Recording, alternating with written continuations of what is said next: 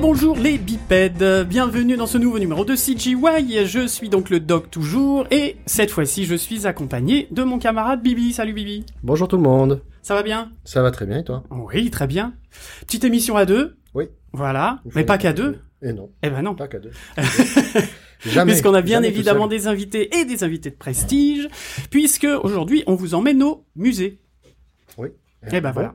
Mais quel musée Mais le musée, les arts ludiques, figure-toi. Euh, mais avant ça, n'oubliez pas, bah voilà, une petite parenthèse euh, patriotique, euh, patronique, patré, voilà. Pour euh, si vous voulez nous soutenir, bien évidemment, on a le Patreon, euh, CGY euh, podcast ou CGY, je crois. Bah vous allez sur la page Patreon, euh, vous regardez euh, CGY et puis euh, et puis ça devrait ça devrait être relativement simple. trouver, ouais, je pense. Voilà, sinon il y a les liens dans les notes de l'émission. Euh, le la boutique Spreadshirt si vous voulez afficher vos nos couleurs euh, sur euh, sur vous et puis un petit don PayPal on en reçoit on en reçoit de, de de temps en temps et ça nous fait extrêmement plaisir. Très, très plaisir, oui. Merci beaucoup d'ailleurs. Voilà. Mais l'avantage avec le Patreon, c'est que vous avez les émissions en avance, au moins une semaine en avance, et des émissions spéciales. Voilà. C'est Il y a des émissions qui ont été diffusées pour les patriotes et uniquement pour les patriotes, et les autres, bah, ils les auront à un moment, et puis c'est tout. Ah, c'est pas le cas de celle-ci. Mais c'est pas le cas de celle-ci. Exactement. Voilà. Puisque aujourd'hui, on reçoit Jean-Jacques et Diane Launier. euh, qui sont euh, qui sont bah, les, les les les les papas le papa et la maman de, euh, de du fameux euh, de- des- des arts ludiques. Alors bon bonjour à vous. Bonjour. Bonjour. Euh, merci déjà d'avoir euh, d'avoir accepté notre invitation à notre euh, à notre Ouais, modeste merci podcast. Bon, merci à vous. Non, il n'y a pas de modestie, au contraire. Non, non, mais ce qui est intéressant, c'est de pouvoir fédérer des gens passionnés. Et puis, voilà, on connaissait euh, ce que vous faites un peu, donc on est ravis de partager. Bah c'est très gentil. Merci beaucoup. Ouais, merci bien. Euh, bah du coup on attaque on, a- on attaque dans le vif. Ah Bah oui, feu. Feu, feu, feu. Bah écoutez, euh, du coup, le musée. Comment elle est venue l'idée pour ce musée-là? Qu'est-ce que Euh, c'est que ce musée?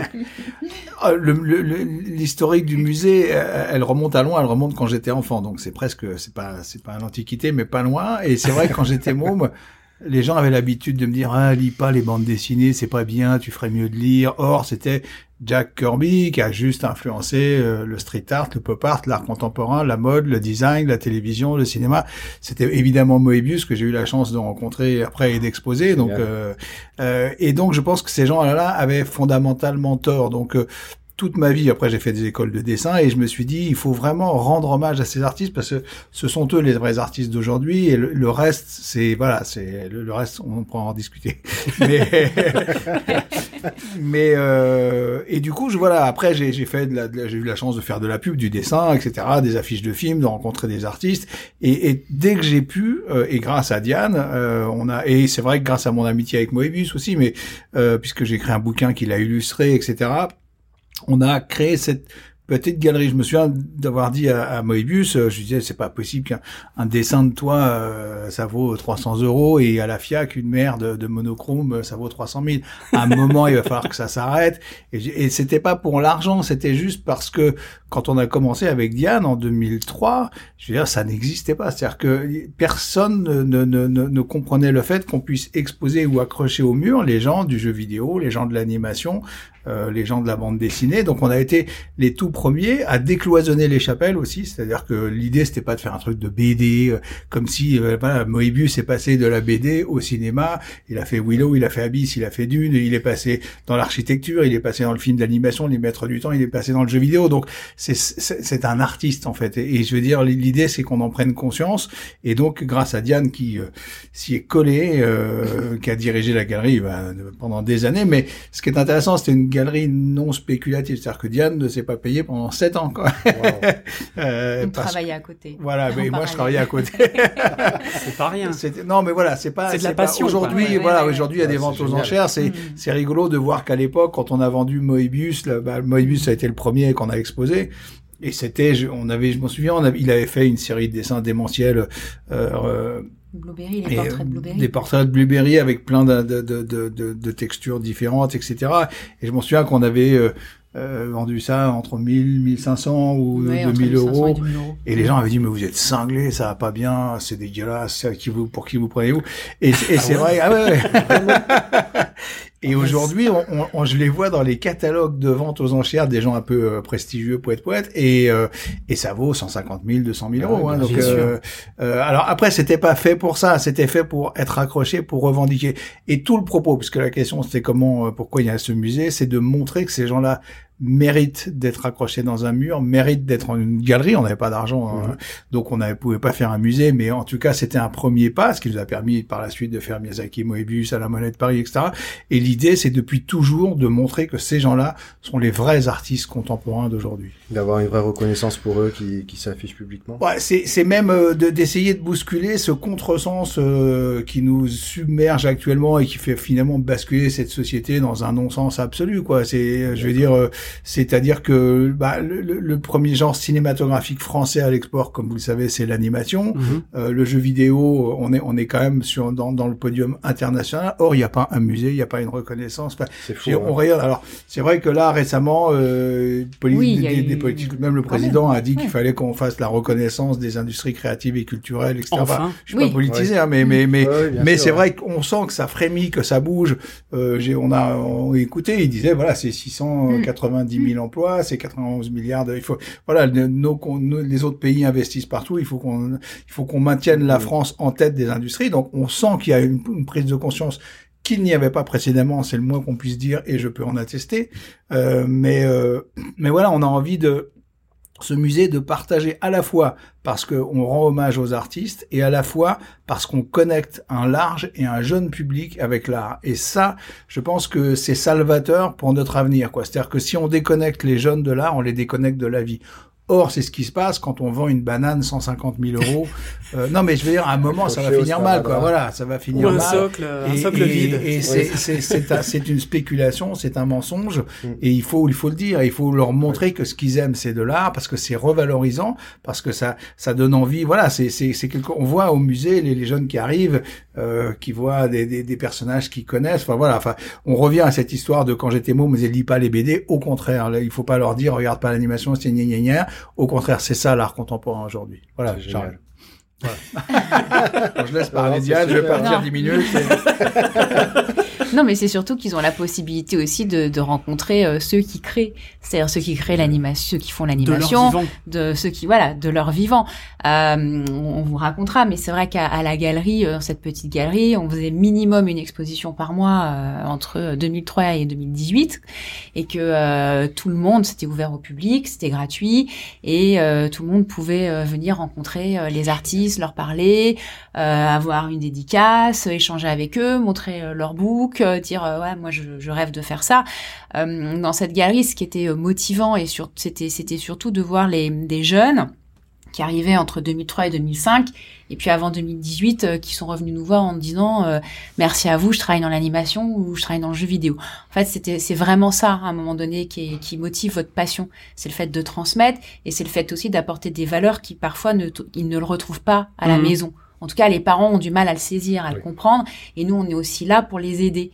Et c'est vrai que ce, cette galerie, en tout cas, qui était vraiment transversale, euh, avait cette, euh, voilà, avait cet effet euh, sur cette génération, et il y avait un côté magique aussi dans ce, dans cette transmission. Oui, et puis c'est vrai mm. que j'imagine que ça peut aussi aider potentiellement les parents à peut-être comprendre aussi. Ben, on discutait beaucoup avec les parents, euh, ça permettait aux enfants de venir avec les parents, de rencontrer les artistes. Euh, ils pouvaient euh, discuter du dessin vectoriel avec Arthur de Pince, leur montrer exactement comment ça fonctionnait, parce qu'on a fait vraiment des, des soirées là-dessus. Et les parents, et puis surtout les artistes leur disaient, mais il y a du travail. Euh, moi, je voilà, si si, ne vous vous inquiétez pas. Euh, il y a des écoles, il y a du travail. Euh, c'est une des grandes inquiétudes des parents, bien évidemment. Ouais, Et puis il y avait aussi une revalorisation de l'animation, du jeu vidéo. Ils avaient la possibilité de ne pas entendre que le jeu vidéo, c'est juste aussi des jeux de guerre. Il y a hmm. plein de formes de jeux vidéo. donc voilà, ils découvraient aussi tout ça. Et c'est vrai que c'était voilà, c'était le seul, c'est le seul lieu en tout cas qui existait euh, depuis 2003 au monde, euh, euh, voilà, où on avait la possibilité de découvrir en tout cas, en tout cas tous ces créateurs d'univers. Et ça, c'était à mon avis extrêmement important. Et du coup, alors, la, la, le, terme culture pop, qu'est-ce que vous en pensez? Parce qu'on en parle, on parle de culture pop populaire, ah, etc. J'ai l'habitude de, dire, mais sans vous vexer, que ceux non, qui de culture pop, c'est ceux qui n'en ont pas. Mais c'est ça que j'en parle aussi, avec des gros guillemets. Et de, non, non, bien absolument. C'est pour ça que je vous le dis, parce que quand vous nous aviez envoyé un mot, vous avez mis des guillemets. Dans culture pop, c'est à la limite que la culture. Alors c'est un espèce de, de, de truc entre l'art pop, le machin. C'est, c'est dont l'élite se sert pour essayer de mettre un fourre-tout globalement. Alors la, la culture pop, je, je, regardais sur Arte leur rubrique culture pop. il y avait Charles Manson, il y avait les, les, les sandales en bois Birkenstock, il y avait l'île aux enfants. Après ils ont raison, c'est de la culture populaire, mais ça n'a rien à voir avec euh, l'art ludique. En fait, clairement, et, et, c'est ce qu'on explique dans notre futur musée comme dans notre précédent, c'est que bah, l'art figuratif narratif qui descend encore une fois de l'homme des cavernes, Altamira, vous voyez les, les, les, les, les animaux avec des, plein de pattes dessinées parce que ils cherchaient à faire de l'animation. Enfin, sur les, mhm. les, hiéroglyphes égyptiens, c'est carrément euh, une bande dessinée. C'est d'une telle évidence qu'on ne comprend pas comment ça n'est pas perçu comme tel aujourd'hui.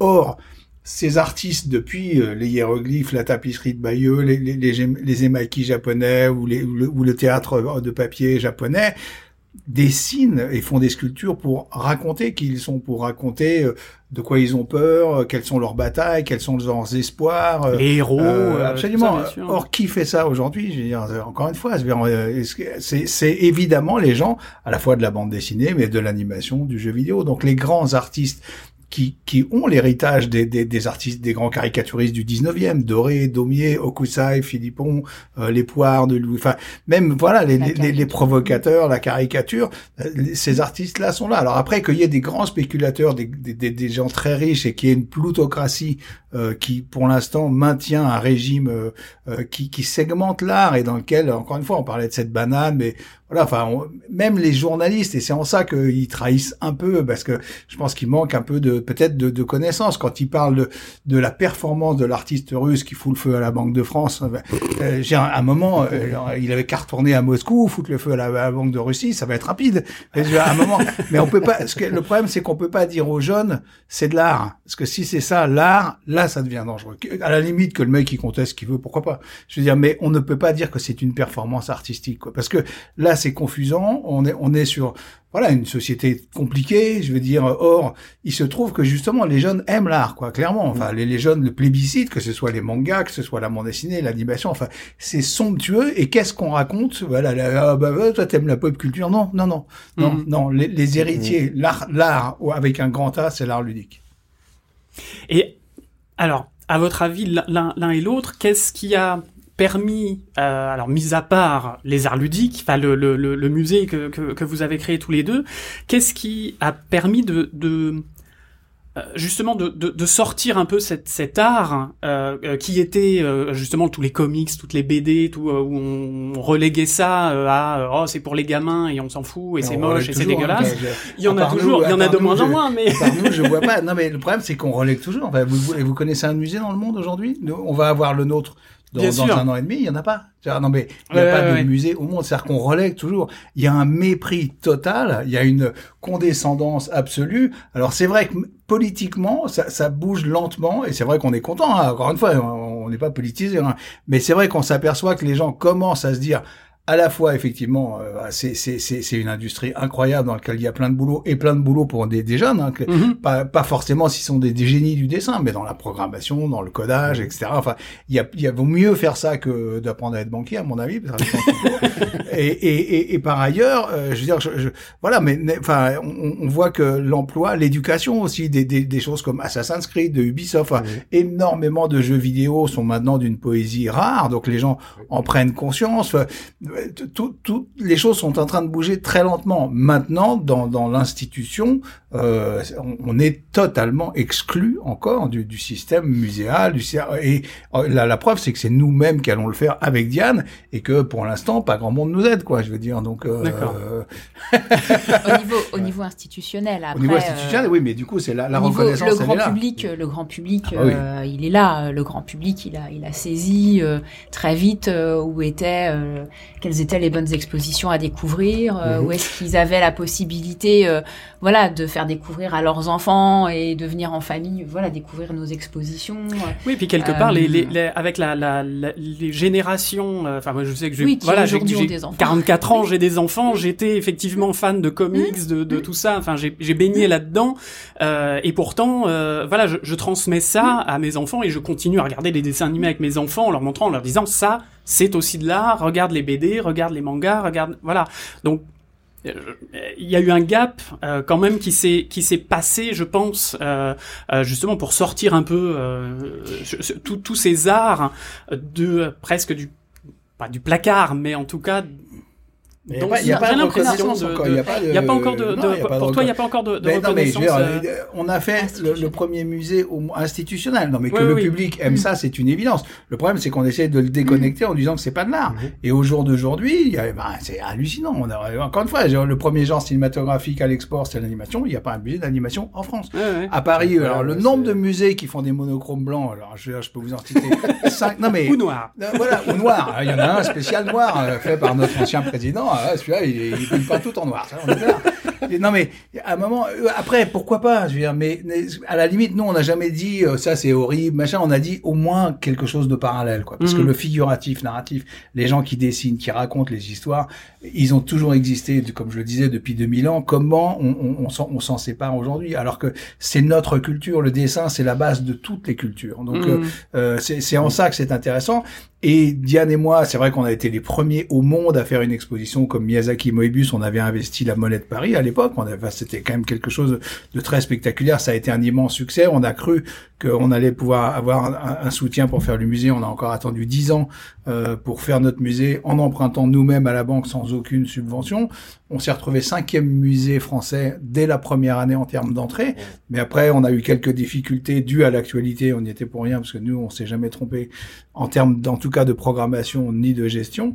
Euh, et néanmoins, personne n'est venu nous aider. Et là, on est en train de, encore une fois de recommencer et de prendre notre bâton de pèlerin pour reconstruire un nouveau musée. Alors c'est vrai que des gens comme la SNCF s'intéressent là c'est là où on sent qu'il y, y, a quand même maintenant euh, une prise de conscience. Le CNC la SNCF en nous accueillant ici même si voilà c'est un, un, accord euh, mais un loyer euh, très beaucoup plus accessible, nous permettant de faire un prix euh, euh d'entrée euh, démocratiquement euh, viable. Enfin voilà, on sent que les choses sont en train de bouger, mais elles sont en train de bouger. Au jour d'aujourd'hui, on sera encore une fois, d'ici deux, deux, un an et demi, deux ans, le premier musée au monde consacré aux industries artistiques et mhm. culturelles. Ce qui est complètement fou, puisque c'est c'est là où se trouvent les plus grands artistes du monde et c'est ce qui passionne tout le monde non seulement le premier, mais l'unique aussi du coup. Oui, absolument, tout à fait. Tout à fait. Alors c'est, est-ce que le musée, le musée est unique au monde vraiment ou euh... ouais, ouais, ouais. sur cette Vous avez beaucoup de demandes justement pour euh, pour exporter un peu tout ça et pour pouvoir euh, le promouvoir dans d'autres pays?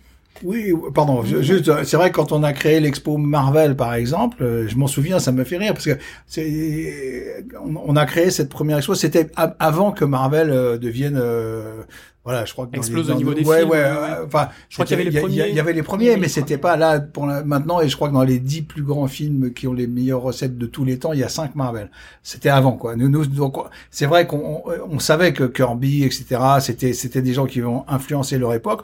On a eu la chance d'aller rencontrer Stanley, de, de tourner avec lui, de faire un documentaire, de préparer l'expo avec lui. Et du coup, l'expo était fascinante parce que à la fois il y avait 300 pages originales, hein, donc c'était euh, c'était du jamais vu au monde, clairement mais ça montrait, bah voilà, l'influence dès les années 40, le, support euh, des, des, super-héros euh, euh, pendant la guerre, et puis évidemment la, naissance des films, les concepts art, etc., etc. Donc ça c'était intéressant. Mais du coup, dernier mois, on avait créé cette expo et on avait euh, pour Paris et on n'avait pas vraiment pris en compte l'international à l'époque. Et je crois qu'il y a 19 pays qui nous ont contactés mm. pour avoir l'expo quoi. Mais, euh, donc euh, ah, on s'est dit bon ben maintenant quand on fera une expo on va on va communiquer non non en tout cas on l'a préparé parce que celle-là n'était pas préparée à tourner d'accord ok. oui par rapport aux collectionneurs enfin voilà il y, a mm. beaucoup de choses en discussion. C'est vrai que chaque exposition en tout cas du musée c'est plus de deux ans de préparation alors comment ça se euh. prépare une exposition, euh, une exposition comme ça, enfin que ce soit euh, que ce soit Marvel, Miyazaki, DreamWorks, ah, comment, comment, sur combien de temps, enfin c'est c'est c'est plus de deux ans de travail, mais vraiment à temps complet et avec plusieurs personnes. C'est vrai que je mets déjà de côté le rapport avec les studios qui ont pris quand même plusieurs années. C'est vrai qu'il faut aussi instaurer un climat de confiance. Mm-hmm. et puis il faut aussi qu'il y ait une réelle légitimité artistique. À un moment donné, nous, ce qui est important au sein du musée, c'est de garder toujours cette légitimité artistique, de pas faire une exposition uniquement où on va mettre en avant des costumes. on veut toujours raconter l'histoire raconter l'histoire de l'art, raconter l'histoire des super-héros, mettre en avant la philosophie de ces super-héros. D'ailleurs, on travaille avec des philosophes, des sociologues, D'accord. Euh, on a, enfin, on va rencontrer euh, tous les réalisateurs, les directeurs artistiques, ceux qui dessinent euh, les costumes, enfin que ce soit sur Marvel ou DC. On fait un travail énorme, mais énorme de recherche. dans notre équipe, il y avait des gens qui avaient d'ailleurs écrit des, des thèses hein, universitaires avec lesquelles on, travaillait, qui faisaient partie de notre équipe sur le thème de l'art ludique, qui étaient aussi des, des, vrais passionnés avec lesquels on, on, développait beaucoup beaucoup de choses. Et ensuite, il y a, bah, a, donc, il y a l'écriture, il y a toute l'écriture qui est extrêmement importante et euh, qu'on va proposer au studio et euh, avec lesquels on commence déjà à discuter, euh, avec lesquels on commence à voilà à mettre en avant ce qu'on aimerait avoir. L'écriture, c'est-à-dire c'est l'écriture de l'exposition, toute la scénographie, toutes les thématiques, qu'est-ce qu'on a envie de mettre en avant, qui on a envie de rencontrer, qui on a envie de d'interviewer. on avait c'est vrai déjà interviewé Stanley, donc on avait déjà un peu amorcé les choses avec le, le documentaire qu'on avait écrit sur derrière le masque des super héros qui était passé sur Disney Channel, et puis ensuite, on travaille aussi, bah, c'est toute la recherche de, la collection privée. Parce qu'effectivement, euh, les, planches originales aujourd'hui sont quand même vendues, sont dans des collections privées et ensuite, il y a un vrai travail de recherche euh, et de prêt de collections privées sur ce type d'exposition-là. Toutes les couvertures alternatives, etc., qui sont souvent alternatives, euh, originales. Hein, les, hein, on avait des trucs euh, mythiques, la première couverture du Surfeur d'argent. Enfin, on avait les premières couvertures de on a, on a des, oui, des, des, trucs de fou, quoi. Non, non, c'était. Et c'est vrai que ça appartient majoritairement maintenant à des collectionneurs. Mm. C'est-à-dire que les DC ou Marvel acceptaient que les artistes récupèrent leurs planches et donc les artistes les vendaient. Mm-hmm. Donc la plupart des, des, des planches sont vendues mm. et donc appartiennent à des grands collectionneurs. Euh, mais qui heureusement sont d'abord sont super contents de, qu'elles soient exposées, qu'elles soient dans un musée. Ça participe encore une fois à cette reconnaissance, donc ça nous a permis d'avoir des collections incroyables. Oui, oui, oui. Moi, mm. je, je m'en souviens, c'était, euh, c'était complètement dingue. voilà, puis ensuite, euh, j'étais revenu à 10 ans, à 10 ans, je regardais ça et je me disais, oh mon Dieu, c'est formidable. C'était complètement Ensuite, on fait un gros travail sur euh, la scénographie, hein, euh, vraiment sur les murs, les murs, le, comment on veut designer chaque salle.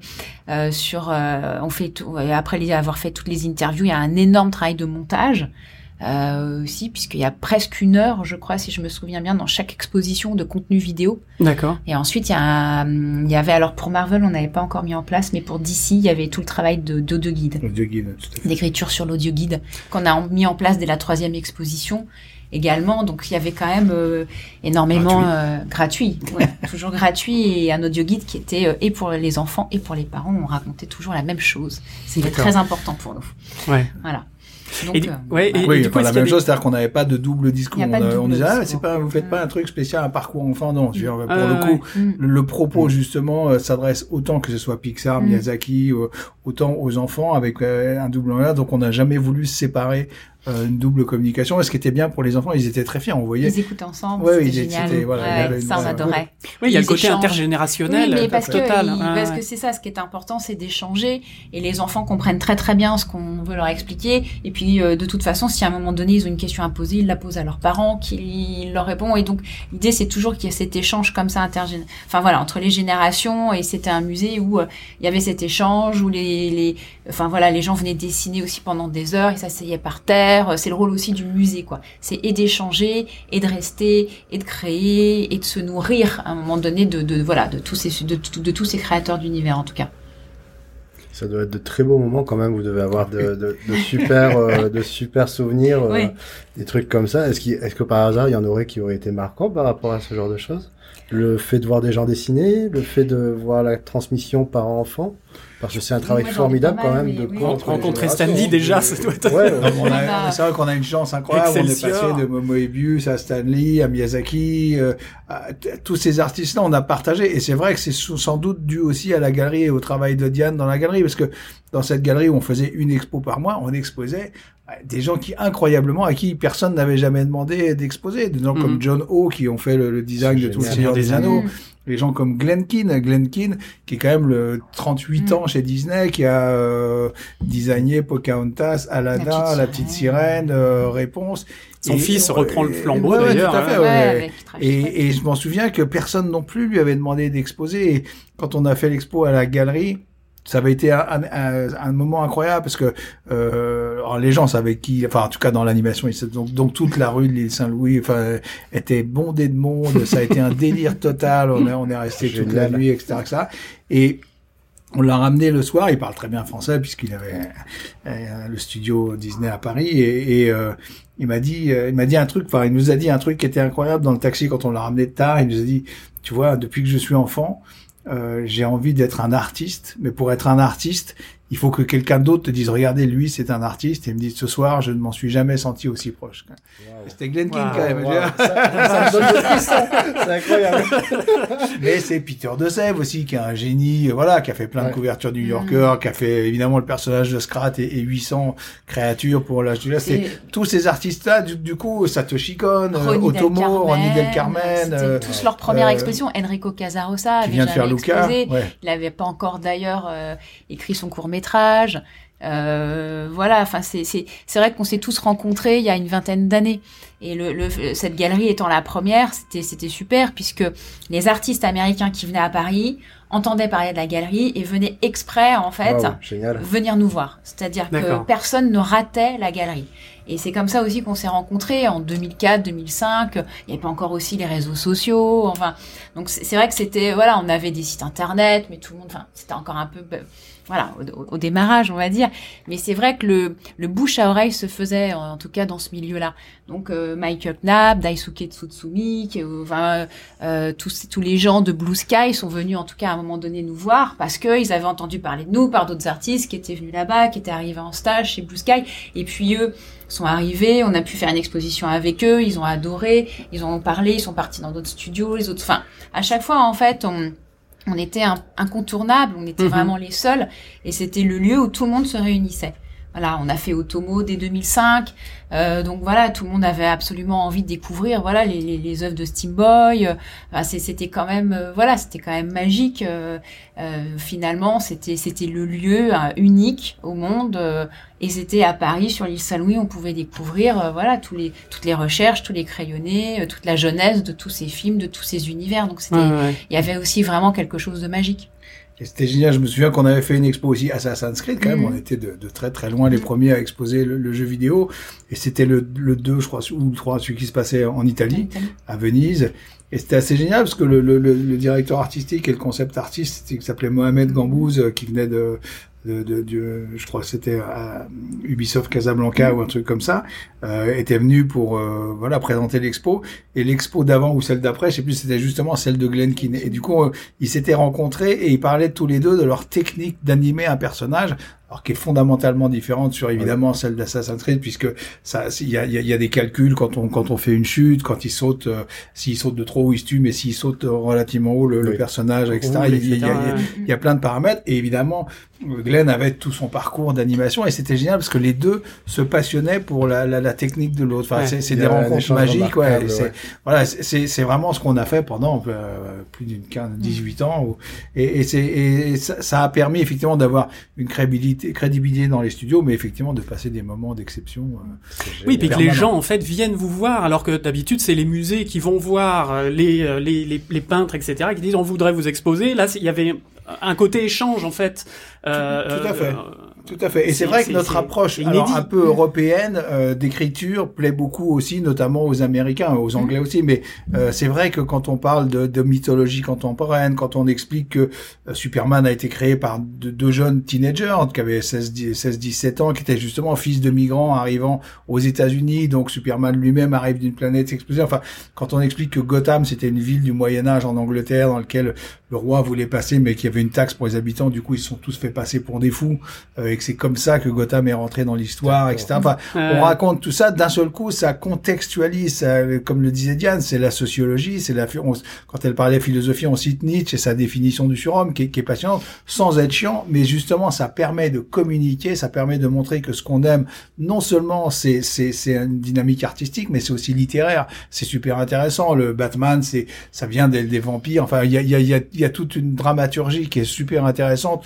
Thanos, enfin, genre, voilà, on pourrait passer. Euh, voilà, et, et c'est ça qui est intéressant, et c'est ça qui qu'il est dommage de minorer parce que c'est passionnant, c'est littéraire, et ça, je pense, amène les plus jeunes à s'intéresser à la culture au sens large. Donc, c'est l'éducation artistique et culturelle, c'est aussi quelque chose dans lequel on travaille beaucoup, euh, et ça, je pense que c'est c'est vraiment les clés pour avoir une meilleure perception du monde.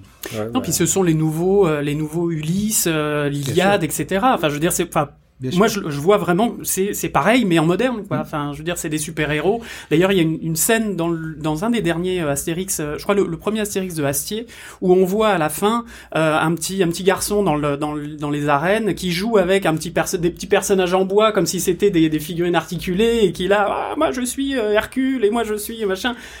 Mais finalement, voilà, l'image, elle est, elle est géniale parce que c'est vraiment ça. Enfin, ah non, mais c'est complètement contemporain et c'est à chaque fois une transposition, bien sûr. Non, mais c'est, c'est, vraiment le propos et c'est dommage de pas s'y intéresser. Alors, encore une fois, les, effectivement, l'éducation nationale commence à s'y intéresser. Enfin, on a de plus en plus de passerelles. Diane fait partie maintenant de une commission au CNC. Alors moi, j'ai présidé le, le, le fonds de soutien aux jeux vidéo il y a quelques années. Diane est maintenant dans une commission au CNC pour essayer de que de, de raccrocher les 15-25 avec la culture. Elle peut en parler. Enfin, elle est dans la commission aussi de culture et diversité. Enfin, c'est vrai qu'on voit que les gens prennent conscience, mais bon, en même mhm. temps, il faudra être fou de, de, de, d'ignorer le fait que 96%, je crois, des jeunes de, de 10 à 24 ans jouent aux jeux vidéo. Et donc, euh, chercher comment leur parler en ignorant ça, ça devient compliqué. Donc, c'est vrai que sans être devenus des experts, on nous pose souvent la question et on essaye de, de, de, de faire avancer lentement les choses.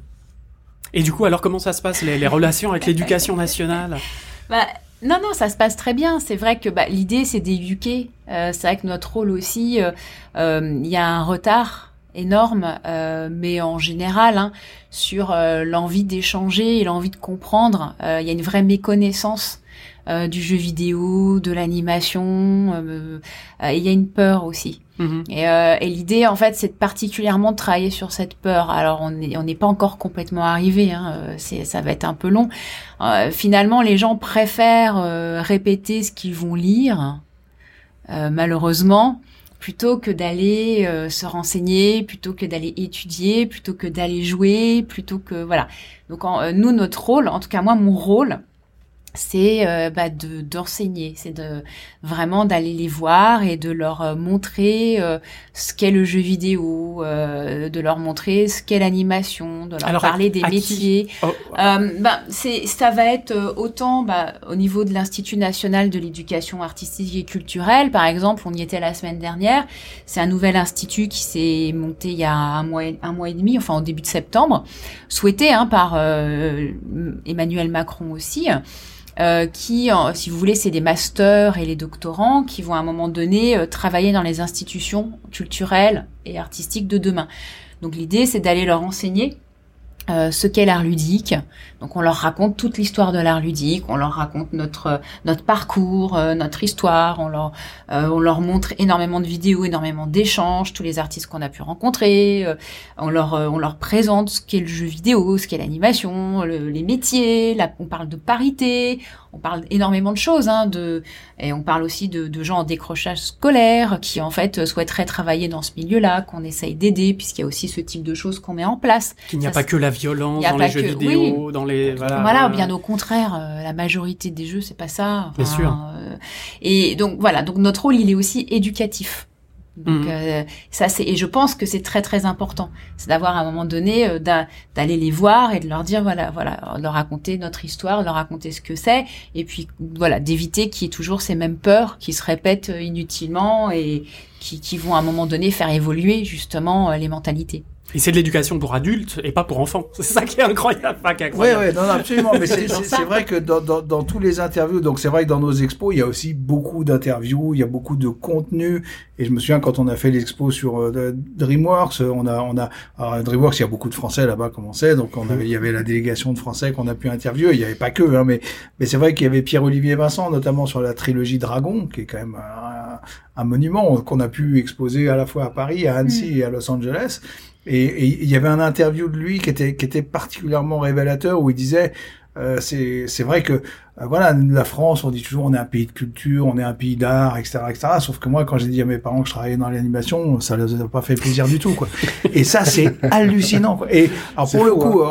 on, parlait de, de, politique et, sans être mais c'est vrai qu'on a eu la visite de, de la ministre de l'enseignement supérieur Frédéric Vidal qui avait été ultra impressionné par ces vidéos à, à, entendre ça, ça je pense qu'elle a été consciente, entendre que quelqu'un comme Pierre-Olivier Vincent travaillait avec le MIT, euh, travaillait avec la NASA, or elle est aussi en charge de l'innovation et de la recherche, et, et, et, je trouve que pour le coup, alors encore une fois, hein, c'est, je, je, je, prêche pour personne, mais c'est vrai que quand on a fait par exemple l'expo en 2016 sur le jeu vidéo en France dans notre musée, c'était le jeu vidéo d'inspiration française tous les, les, les, studios de jeux vidéo, évidemment Ubisoft, mais tous les plus grands, les plus petits, etc., Quantic mhm. Dream, etc., la personne n'est venue des institutions, de la mairie, des ministères, de la technologie, de la culture, personne. C'est un oh, dédain profond. C'est en ça que je dis, ça bouge. Alors je dis encore une fois, je, je voilà, c'est pas politique, hein, mais on voit qu'il y a une prise de conscience, on voit que quelque chose, peut-être que c'est des gens plus jeunes, plus qui plus dynamiques, je ne sais pas, ou moins, euh, euh, voilà. Peu, en tout cas, il y a un intérêt euh, oui. grandissant euh, qui est différent. Donc mm-hmm. voilà, l'espoir, euh, voilà, la, la, la, lumière, salut. Et c'est vrai que c'est, non mais du coup, ça permet de bénéficier de soutien, ça permet de, de connecter, ça permet permet de, de voilà de, de, de donner du, du crédit. De, le fait que qu'on enseigne dans, dans des établissements comme ça est important parce que c'est aussi des échanges. Ça nous permet de, voilà. De, et ça, je trouve que c'est c'est passionnant. C'est au moins aussi passionnant que de rencontrer les artistes que de transmettre parce que c'est la transmission qui mm-hmm. compte après tout. Bien sûr, parce que de toute manière, il y avait aussi, euh, tout à l'heure on parlait d'Assassin's Creed, mais Assassin's Creed, ils essayent aussi, si je me trompe pas, Ubisoft essaye aussi de d'éduquer à travers le jeu. Bien sûr. Donc notamment, il y a un énorme travail de recherche qui est fait pour euh, vis-à-vis de l'histoire, etc., pour être potentiellement plus proche de l'histoire telle qu'elle a été. C'est une véracité, c'est pas plus proche. C'est architecturalement aussi. C'est une exactitude et une rigueur avec des dizaines et des dizaines d'historiens. Et il y a même un mode dans le jeu destiné aux écoles dans lequel on ne joue plus, mais on visite. et c'est vrai quand on, voit les. On a l'expérience de faire. Euh, c'est incroyable. Et c'est ce qu'on avait fait nous dans le musée. Euh... Non, non, bah c'est quand même grâce à eux aussi qu'on va pouvoir, euh, qu'on a, qu'on a tous les plans euh, de, Notre-Dame de Paris. Hein, ouais. Aujourd'hui oui, aussi. Hein. Ah oui, c'est vrai. C'est grâce à euh, bah, oui. C'est grâce à toutes les recherches d'Ubisoft qu'ils ont fait sur Assassin's Creed. Hein. Parce que c'est vrai que quand on avait fait cette expo, cette expo, cette expo dans notre musée, on avait notamment, puisque à l'époque ils faisaient Unity, effectivement, mm. qui était le jeu qui se passe à Paris pendant la Révolution française, et ils avaient expliqué à l'époque que pour ce jeu-là, ils avaient recréé tout Paris à l'échelle 1. Mhm. Donc euh, oh, et on s'était dit euh, alors c'est vrai que le jeu était génial mais bon euh, même si on a une grande télé c'est pas l'échelle 1. Mm. Du coup nous dans le musée on avait construit un mur de 7 mètres de large et de 6 mètres de haut à 180 degrés comme un espèce de casque virtuel géant euh, sauf que du coup, les gens pouvaient participer ensemble, puisqu'on pouvait être 30-40 à regarder ça ensemble. Et puis avec Ubisoft, on avait travaillé, ils avaient mis des caméras dans leur jeu, et du coup, on proposait une promenade dans Paris, qui partait de l'île Saint-Louis, là où on a vu notre galerie, mhm. jusqu'à Notre-Dame, en fait. Et c'est vrai qu'il nous a expliqué, pour faire Notre-Dame, pour modéliser Notre-Dame, juste Notre-Dame, ils avaient passé 14 mois. Et c'est vrai que quand Notre-Dame a, brûlé, ils ont passé les plans euh, donc c'est vraiment l'histoire qui rejoint l'histoire, mais ils ont une véracité dans l'histoire. Voilà, la, la, précision allait jusqu'à pouvoir fournir les plans de Notre-Dame tels que ça a été quoi. Donc c'est c'est ça qui est intéressant et du coup les profs peuvent s'en servir et c'est en ça que c'est beaucoup plus intéressant mm. euh, que ce qu'on veut en dire. Donc Ubisoft aide à, à reconstruire ah Notre-Dame. Ça, c'est quand même incroyable. C'est fou de se rendre compte que ça vient par là, quoi. Ouais, J'avais entendu que les plans avaient été euh, retrouvés, mais je savais pas que c'était Ubisoft. Ils ont pas, en tout cas, ils ont, ils ont donné leurs plans. Il y avait un scan. Il y en a, voilà, ils ont, ils ont donné tous leurs scans en 3D. C'était, c'était, voilà. Mais c'est vrai qu'il n'y a pas que, hein, tous les studios, je vois, euh, là, euh, évidemment, on fédère tous les studios. Alors, eux travaillent vraiment très fortement dans l'éducation. Ils ont un des logiciels éducatifs. Ils ont, apprend à coder avec les lapins mhm. crétins. Ils ont plein de trucs comme ça qui sont vraiment intéressants parce que ça permet d'avoir accès aux nouveaux métiers. Parce que le paradoxe, c'est que parfois il y a des jeunes en difficulté, en décrochage scolaire, Or, Pôle Emploi, euh, voilà, vous pourrez en parler, mais mais mais euh, annonce qu'il y a quand même des milliers d'emplois qui trouvent pas preneur parce que les jeunes ne sont pas préparés à ça, ils sont même mhm. pas au courant que ça existe. Et donc, euh, je veux dire, le, le, propos du futur musée sera notamment d'être un peu un carrefour, mais c'est vrai que c'est c'est les studios, que ce soit Quantic Dream, que enfin tout le monde ou Xilam ou tout le monde nous dit, des voilà, si quand vous aurez le musée, si vous voulez faire des ateliers, des rencontres, si vous voulez venir visiter le studio, comment ça marche, ils sont ravis d'accueillir ça et ils ont vraiment une dynamique de partage. Quoi. C'est le contraire de l'art contemporain hermétique. c'est, des gens qui aiment partager, qui, et c'est ça qui est ludique en même temps. ce qui est fou, c'est qu'au final, euh, moi, euh, on parlait tout à l'heure de la BD, etc. Mais c'est justement ça qui m'a fait rentrer et découvrir aussi d'autres arts. Et en fait, c'est marrant que dans ce sens-là, ça fonctionne, mais pas dans l'autre. Bien sûr. Là où ça devrait, quoi. Donc euh, c'est super important comme travail euh, d'être justement le carrefour, de pouvoir avoir des trucs comme ça qui se passent. Un médiateur. Un euh, médiateur et puis de pouvoir ouvrir accès aussi à, ce genre de choses. Et c'est vrai que je pense que surtout aujourd'hui, s'il y a des jeunes qui sont en difficulté, potentiellement avoir les institutions qui arrivent aussi à donner une visibilité et surtout une accessibilité parce que c'est souvent aussi des écoles qui coûtent cher, notamment pour l'animation ou autre. Donc ça serait ça serait vraiment génial quoi. Et puis quelque part au niveau des des, des, parents qui justement n'y connaissent rien euh, ou en tout cas voient ça d'un œil euh, diabolique, euh, ça, ça permet aussi de, de, de de valider, d'avoir un tampon éducation nationale, machin, visibilité. ah tiens, peut-être que c'est pas un truc de saltimbanque, et etc. Ouais, ouais. c'est important, même sur la parité, c'est ce qu'on disait. C'est vrai que euh, quand on va faire nos expos sur le jeu vidéo, quand on monte des jeux, enfin pour le coup comme Journey, comme Detroit, etc., la poésie, l'intelligence, euh, d'un seul coup, c'est plus euh, d'autres jeux de football, euh, etc. Mais le jeu de football, c'est aussi violent que le football lui-même à ce moment-là. Mais euh, mais mais je pense que ce qui est génial et on l'a vu au musée, c'est quand justement des parents emmènent des jeunes filles voir ces, ces expos, ils prennent conscience. Child of Light, enfin, bah, tous les jeux sont, il y, a tellement de trucs extraordinaires que ça devient effectivement une dynamique artistique créative et que là, on a aussi bossé avec euh, le CNC sur la parité dans les écoles. Alors dans les écoles d'animation, euh, je pense qu'elle existe vraiment. Dans les écoles d'effets spéciaux numériques ou certains studios encore, c'est ça reste à, à arriver, mais c'est en train de se produire et je pense que justement le, le, le, le soutien de, de l'éducation nationale et le soutien des institutions va y participer. Mhm. Et est-ce que vous avez alors j'ai bien compris, euh, Jean-Jacques, que tu avais une petite dent contre l'art contemporain. Non, non, non, je demande qu'il y ait au moins euh, une reconnaissance d'un mouvement artistique parallèle. C'est non, non, non, non, je ne parais pas et abusé quand même, parce que pour l'instant, euh, je, voilà, je ne demande pas à ce qu'on les qu'on les entoure de paquets comme on le fait pour certains de nos musées à 14 millions d'euros. Je, je demande juste qu'il y ait un courant artistique parallèle. Et alors, est-ce que vous avez des relations avec les musées traditionnels? J'ai envie de dire les musées, les, je sais pas, le Louvre, le, le, le enfin voilà, des, des, des, des musées comme ça, que ce soit d'art contemporain ou d'art plus, plus, euh, plus. Euh, alors, moins contemporain. Non, à ce, jour, à ce jour, en fait, on a des échanges avec euh, des musées comme le musée d'Angoulême, enfin des musées qui sont ou la BNF qui nous avait écrit. Enfin, on peut avoir des, des, des rapports. Après, on n'a pas eu de vrais échanges là avec Angoulême. Là, il y a, enfin, ils nous ont demandé. ils faisaient une exposition, du coup, on a prêté des choses. Enfin, voilà. Mhm. Euh, non, vraiment, il n'y a pas de, il n'y a pas d'échange parce que euh, ils n'en veulent pas particulièrement encore à ce jour. Euh, voilà, c'est tout. Après, euh, que ce soit musée d'Orsay est extraordinaire. Enfin, je veux dire, il n'y a aucun problème là-dessus. Oui, il y a une différence. les, les, grands classiques et les musées d'art contemporain. En fait, qui gardent leur précaré, euh, qui sont qui sont il y a les, il y a les classiques qui font des choses superbes et euh, voilà qui, qui doivent absolument mhm. continuer ce qu'ils font euh, après il y a effectivement les, les musées type plutôt voilà art contemporain comme le palais de Tokyo ou autres qui n'ont absolument pas aucun intérêt euh, sur ce qu'on fait en fait. Hein, il n'y a, pas de. Il n'y a pas le liant qui peut. Non, non. Nous, il y a des années, des années. Hein, on a essayé, euh, bien avant le musée, de quand on avait des grandes expositions justement après la Monnaie de Paris, d'aller voir ce type de grands musées pour leur proposer de très belles expositions. Euh, ça n'a pas été. Euh, bon, on peut, on peut raconter l'histoire de hein. Pixar. C'est vrai qu'on a fait Miyazaki, Moebius. Non, mais je, sais parce que j'ai pris mon. Moi, je, présente, fait... je présente toujours du Diane et voilà, c'est pour ça qu'on s'en. ça fait 20 ans. mais Attention. Jean-Jacques remonte les manches, c'est parti. ça va vous illustrer le principe et, et la, la, qualité de nos institutions culturelles, en tout cas de l'époque. C'est vrai que quand on a fait Miyazaki Moebius, ça a été un immense succès. Après, la monnaie de Paris, on leur a proposé d'autres choses, mais on a dit non, maintenant nous allons faire de l'art contemporain. Donc, euh, donc, ils ont fait notamment McCarthy, le mec qui a mis le plug géant. Euh, oui, D'accord, oui. non, le sapin de Noël, c'est un sapin de Noël. Donc, donc, donc, ils sont partis là-dedans, pourquoi pas. Euh. Mais en tout cas, ils avaient jamais fait de grande expo avant nous quand même. Hein. C'est nous qui sommes allés leur expliquer comment on faisait. Enfin, on a installé une scénographie. Il y avait jamais eu de grandes expos. Après, donc, ils ont fait de l'art contemporain. Donc, on, donc, on s'est dit, il faut qu'on trouve un autre musée. Et on s'est dit, on va faire une expo euh, ce qui serait génial, c'est qu'on fasse Pixar. Donc on avait un relationnel avec les gens de Pixar.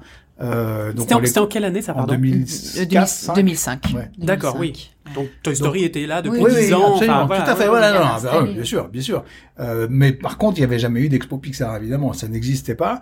Euh, et on dit, donc on appelle les gens de, de, Pixar, on leur dit voilà, on aimerait, on a fait Miyazaki Moebius, là, John Lasseter adorait Miyazaki, etc. Il dit c'est génial, on vous envoie tout ce que vous voulez. Je veux dire euh, les dessins, les sculptures, les peintures, euh, euh, voilà, nous on est, on vous suit, trouvez un lieu et, euh, et, nous, on vous envoie tout. Il se trouve qu'on on essaie, on va voir les gens chez Disney France, on dit voilà, on voudrait faire ça, ben c'est top, ben nous on finance tout. Donc on finance le transport, les assurances, il euh, n'y a, a, plus qu'un lieu à trouver. Open bar Disney Pixar. Donc ça vous montre déjà l'intérêt des institutions culturelles françaises, puisque je me suis fait tous les musées. et je ne parlerai que du palais de Tokyo à titre d'exemple, mais je suis allé au palais de Tokyo et je suis arrivé, je m'en souviens, euh, ils exposaient des voitures brûlées, des vraies voitures vraiment brûlées, et des filles à moitié nues qui marchaient en piétinant des mecs euh, par terre, en vidéo. Mhm. Et donc je rencontre le directeur que je ne citerai pas, mais bon, qui est une rockstar euh, de l'art contemporain. Euh, et je dis voilà, on peut, voilà, on, a accès à Pixar. Euh, c'est, c'est... Et donc je lui montre effectivement Toy Story. Et voilà, on a les dessins, on a les trucs, c'est vraiment l'avant-garde. Et je lui montre toute cette plaquette. Et il me répond ouais, mais tu vois, nous, Pixar, c'est pas pour nous. Nous, nous faisons des expositions que le public ne comprend pas parce que ça l'oblige à réfléchir. ça, oh, Dieu. Oh, ah, il me l'a dit à moi, donc euh, je, ne le raconte pas. Je, je sais pas qu'on me l'a raconté, c'est qu'il me l'a dit à moi. Moyennant quoi, au bout d'un moment, on a été obligé de dire à Pixar, désolé, euh, j'ai pas trouvé un, on n'a pas trouvé de lieu, on, ne trouvait pas de lieu, on, est désolé. Mm. Et donc, on, on, on a été obligé de, de, de, ne pas faire cette expo, sauf que chez Pixar, on leur avait filé l'idée. Une inception d'idée, là. Et donc, ils ont fait cette expo Pixar trois ans après, au MoMA à New York, le, donc le plus grand musée du monde, et ça a été le plus grand succès en termes de visiteurs du MoMA de tous les temps. Bien sûr. Et nous, on fait des expos que le public ne comprend pas parce que ça l'oblige à réfléchir.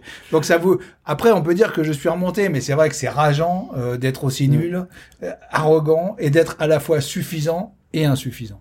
Bah oui, puis c'est insultant. Enfin, je veux dire, c'est totalement. Euh... Donc voilà, c'est le, le problème. C'est le problème, c'est que ce sont des gens qui sont absolument pas visionnaires qui sont pas qui ont pas la connaissance en mm. fait. Donc euh, voilà, ils se l'ouverture d'esprit euh, tout simplement. ils se coupent de tout et de ce qui fait aussi l'art de demain et de ce qui fait l'avenir. Et voilà, c'est le problème. C'est d'ailleurs pour ça aujourd'hui que j'espère, voilà, que comme on va un peu enseigner l'art ludique euh, aux futures personnes qui font un peu les institutions de demain, ça va changer pour qu'ils aient en tout cas une ouverture beaucoup plus grande sur euh, différentes formes euh, de voilà artistiques qui sont c'est très important. La connaissance est, importante. C'est la culture qui est importante. Mm. Et vous disiez pop culture, etc. C'est vrai que on voit très bien, mais alors pour le coup, on, on passe notre temps à convaincre, à prêcher à rencontrer des gens et des politiques intéressants, des choses comme ça, mais on voit très bien que dans leur parcours, dans leur cursus, l'art c'est pas la priorité, ce que je peux mmh. comprendre. Hein. Donc les mecs, ah soulage c'est bien, ok soulage, un interview, qu'est-ce que vous avez comme mesure? Soulage, au revoir ça c'est fait. Et je veux dire, mais, ce qu'on peut comprendre, parce que c'est pas mmh. leur priorité et que sur la BD, si on doit remonter le fil de l'histoire de l'art, il faut s'y intéresser. après, on voit qu'il y a de plus en plus de passionnés, de gens qui qui sont ouverts, de gens qui ont des enfants qui sont dans les écoles d'animation. Enfin, du coup, les choses bougent en effet, mais mais, c'est vrai qu'à la base, on peut comprendre que c'est cette culture qui manque. Ce qui est plus problématique, c'est que les journalistes font strictement le même raccourci. Et là, il devrait plutôt s'intéresser quand même à, l'histoire de l'art. Mais bon, ça va beaucoup plus vite de dire que c'est voilà l'art contemporain, c'est c'est l'art quoi. Ou que euh, le mec qui fout le feu à la banque, euh, il fait une performance artistique, ou quand il se cloue les testicules, pareil. non mais et ça, ça devient un vrai problème parce que là, là, pour le coup, euh, c'est c'est c'est vraiment je trouve que c'est par rapport à un public jeune, c'est un message extrêmement perversif et dangereux parce que mmh. c'est c'est c'est on perd ses repères. Et l'art je pense que c'est un des premiers repères. Bah oui parce que ce qui est quand même assez euh, assez perturbant dans tout ça c'est que euh, enfin moi dans la BD et dans dans tout ça là j'ai aussi trouvé beaucoup de belles valeurs. Donc euh, du coup bah, c'est ça qui qui était important pour moi au final et c'est ça qui m'a fait continuer aussi. Donc du coup sans ça potentiellement je, je me serais peut-être désintéressé. Mais aujourd'hui bah, en effet le contraste qu'on aurait avec l'art contemporain, j'y tire rarement personnellement euh, des valeurs. Euh, comme vous disiez l'exemple juste avant, euh, je vois pas quelle valeur on peut en tirer. Quoi. et puis même, c'est vrai que dans, dans, dans, dans, dans, ces cours qu'on a évoqués, on a même, si on parlait de la, la, la, liberté guidant le peuple, par exemple, quand, quand mm-hmm. en, en 1830, quand, quand il peint euh, de la Croix peint, peint cette fille, bah voilà, qui est devenue Marianne par la suite. Ouais cette révolte, elle a eu lieu la même année, quoi. C'est-à-dire que lui, il peint son actualité, quoi. Mhm. elle, tient un fusil qui est de 1820, elle tient, enfin, et, les mecs derrière sont habillés en ouvrier. Enfin, le mec, il décrit, c'est figuratif, narratif. Il mhm. raconte son époque. Encore une fois, je veux dire, les artistes, il y a que depuis très peu qu'ils racontent n'importe quoi et que euh, euh, et que voilà, il y a, y a, des catalogues pour expliquer leur, leur, leur démarche parce que voilà, le public ne comprend pas. Mais les artistes ont toujours raconté qui ils étaient, de quoi ils avaient peur. Et quand Delacroix peint ça, il dit euh, voilà, j'ai voulu faire une peinture moderne. Si je me bats pas pour ça, au moins je vais le peindre. Euh, et c'est ça qui est intéressant. L'année suivante, puisque c'est Louis Philippe qui veulent qui, qui, qui veulent amener au pouvoir, Philippon lui fait les caricatures en forme de poire que vous connaissez mhm. peut-être sur sa couverture, où la tête de, de Louis Philippe devient une poire en quatre images. C'est quasiment de la bande dessinée, voire de l'animation. Et, et, et, néanmoins, c'est ultra subversif. C'est une couverture où le roi a une tête de poire à l'époque. C'est-à-dire que les mecs, c'est pas des mecs qui sont dans la naphtaline. C'était des, des mecs arrogants. C'était les caricatures d'aujourd'hui. C'était Charlie, quoi. Et c'est ça qui est intéressant. C'est au lieu de, de, de, leur donner, voilà, enfin, au lieu de, de, de, de les mettre euh, dans des emballages ou d'emballer le, le Sacré-Cœur, je sais pas quoi, enfin, euh, ou, ou l'Arc de Triomphe. Il faut au contraire les, les, les faire ressortir de ça, montrer à quel point ils étaient importants, à quel point ils nous ont conduits à ce qu'on est aujourd'hui et il faut leur rendre hommage et leur rendre hommage euh, de, de, à ces artistes de cette époque-là et à ces artistes contemporains d'aujourd'hui. Oui, puis en plus, enfin, pour moi, il y a que ce, si on reprend l'exemple des, des, comics, il y a, il y a toujours une, une, réflexion derrière. Moi, je sais que je suis un grand fan des X-Men, par exemple. Pour moi, j'ai toujours vu une, une, une, parabole du racisme, de, de justement de toutes les exclusions, de, de tout ça. Enfin, et on peut lire comme ça très bien euh, au premier degré, mais en même temps voir derrière les lignes, euh, il y a justement une réflexion actuelle sociologique, euh, voire même en avance, parce que les X-Men, c'est quand même les années 70 ah, ou 60. Bah, c'était clairement la différence. Euh, non, non, mais aujourd'hui, qui parle de de ces problèmes-là? C'est la BD. On les retrouve partout dans toute la BD. Alors, même moi, j'arrive pas à tout, tout lire tellement il y a de, de sujets extrêmement importants que ce soit euh, sur le racisme, euh, sur les, les, voilà les réflexions aussi euh, euh sur sexuelles. Enfin, c'est, il parle vraiment vraiment de, de, de tous les sujets, mais aussi dans l'animation et aussi dans le jeu vidéo. On, mhm. on, trouve ça. Et puis après, alors les X-Men, c'était il y a très, c'était il y a un peu plus longtemps, mais on retrouve aussi ce type, ce type de problématique. ils en parlent aussi dans tous les derniers, voilà, dans, dans toutes les dernières séries qu'on peut retrouver. Captain America. Enfin, on, voilà, on peut on peut revoir tout. Euh, c'est vraiment le sujet, euh, un des sujets euh, principaux. Donc, donc voilà, on n'y a pas besoin de davantage d'explications. Oh, puis même le court métrage de Pixar qui parle du coming, out, qui parle de l'autisme, qui parle de qui fait ça, mais c'était déjà presque d'une certaine façon Bambi et quand elle perd sa mère, c'est un truc qui a, qui a marqué tout le monde. C'est de l'éducation pur et dur quoi. Ça prépare à quelque chose que l'art contemporain n'amène pas du tout quoi. Je veux dire euh, et et, et c'est depuis le début quoi. Donc après Disney a fait évoluer. C'est vrai que euh, ce qui est drôle c'est de voir dans dans, dans Frozen maintenant euh, la sœur qui dit à bah, enfin, sa petite sœur, ah, il ne faut pas épouser le premier venu. Or, c'était ce que faisaient Cendrillon et Blanche-Neige. oui, du coup, ça, ça évolue. Non, mais c'est ça qui est intéressant. Et, le mec qui chiale en pleurant et qui chante dans la chanson parce qu'il se fait planter, c'est le garçon, c'est plus la fille.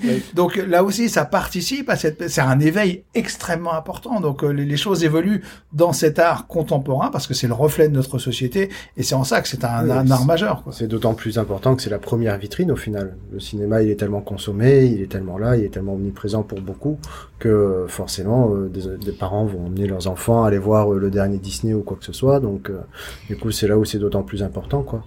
Moi, je sais qu'avec, par exemple, vice versa de, Pixar, avec ma fille de, de, 6 ans, ben, on arrive à, voilà, à comprendre les émotions quand elle est en colère. ah bah oui, c'est comme le bonhomme rouge qui machin. Ben voilà, ça, on a, on a un lien, on a, un, on a un terrain de communication pour pour arriver à se comprendre, euh, alors que c'est de la psychologie, enfin c'est des choses qui sont quand même très complexes, mais qu'ils ont réussi à, à, à, à aplanir et, euh, et, à vulgariser finalement pour tout le monde et même pour les adultes c'est euh, c'est mm. plus simple et d'un coup on dit ah oui tiens on se souvient de du match de foot dans la tête du père de machin voilà c'est tout ça. C'est c'est c'est c'est formidable. Et en plus avec une une esthétique euh, très parlante et, et Enfin, oui. Oui, puis les vrais sujets quand même euh, aujourd'hui. Hein, donc, je trouve que dans l'art contemporain, ils en parlent pas beaucoup. Euh, la laïcité, euh, qui est extrêmement importante.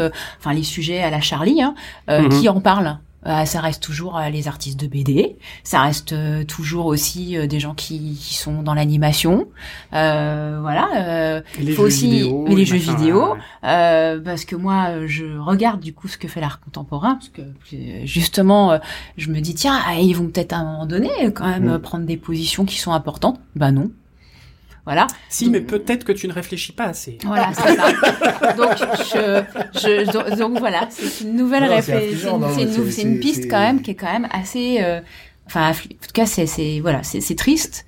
Euh, et mais en même temps, je trouve ça assez merveilleux euh, qu'on puisse justement euh, toujours euh, découvrir dans la bande dessinée des valeurs qui sont aussi importantes. on peut aussi rire de beaucoup de choses. Il y a des choses, enfin voilà, moi je viens de terminer Monkey Business encore. voilà, c'est c'est tellement irrévérencieux.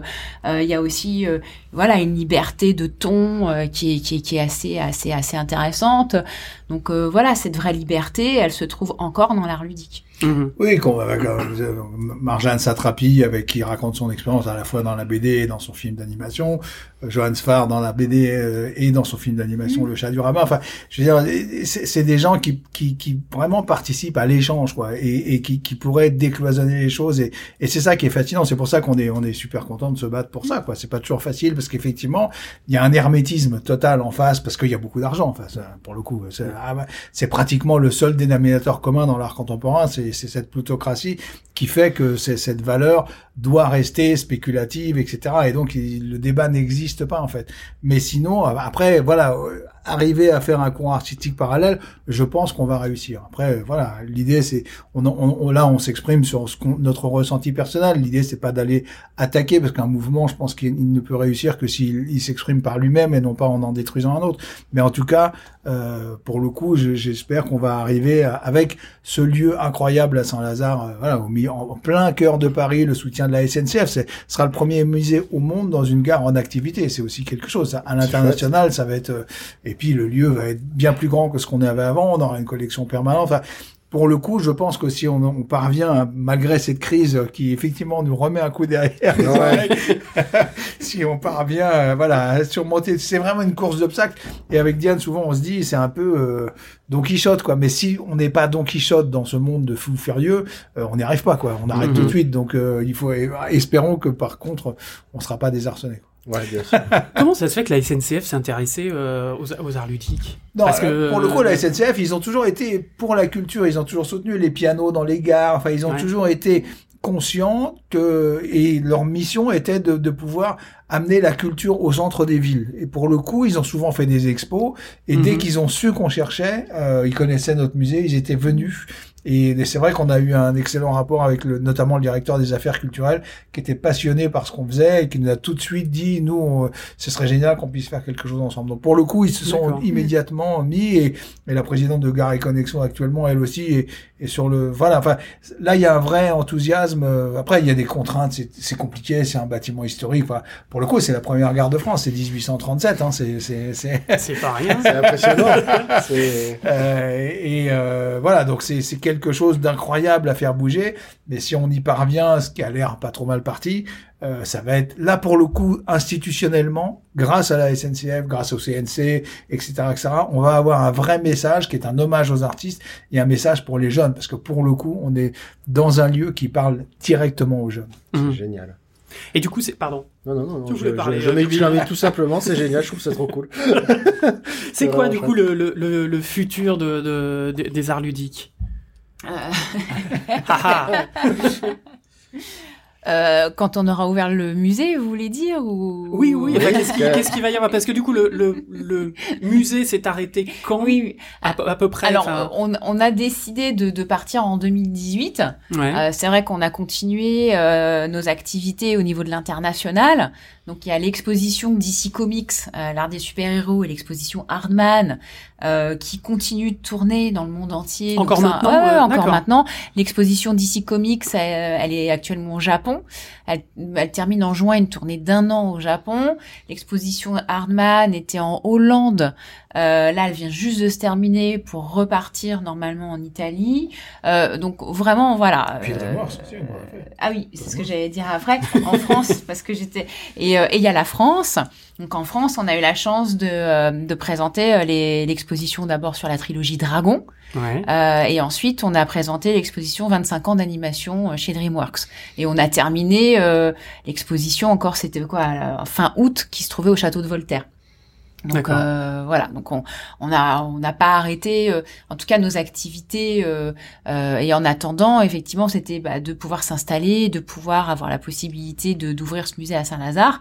Et nous, on est en pleine bah, en plein travail de recherche, d'écriture.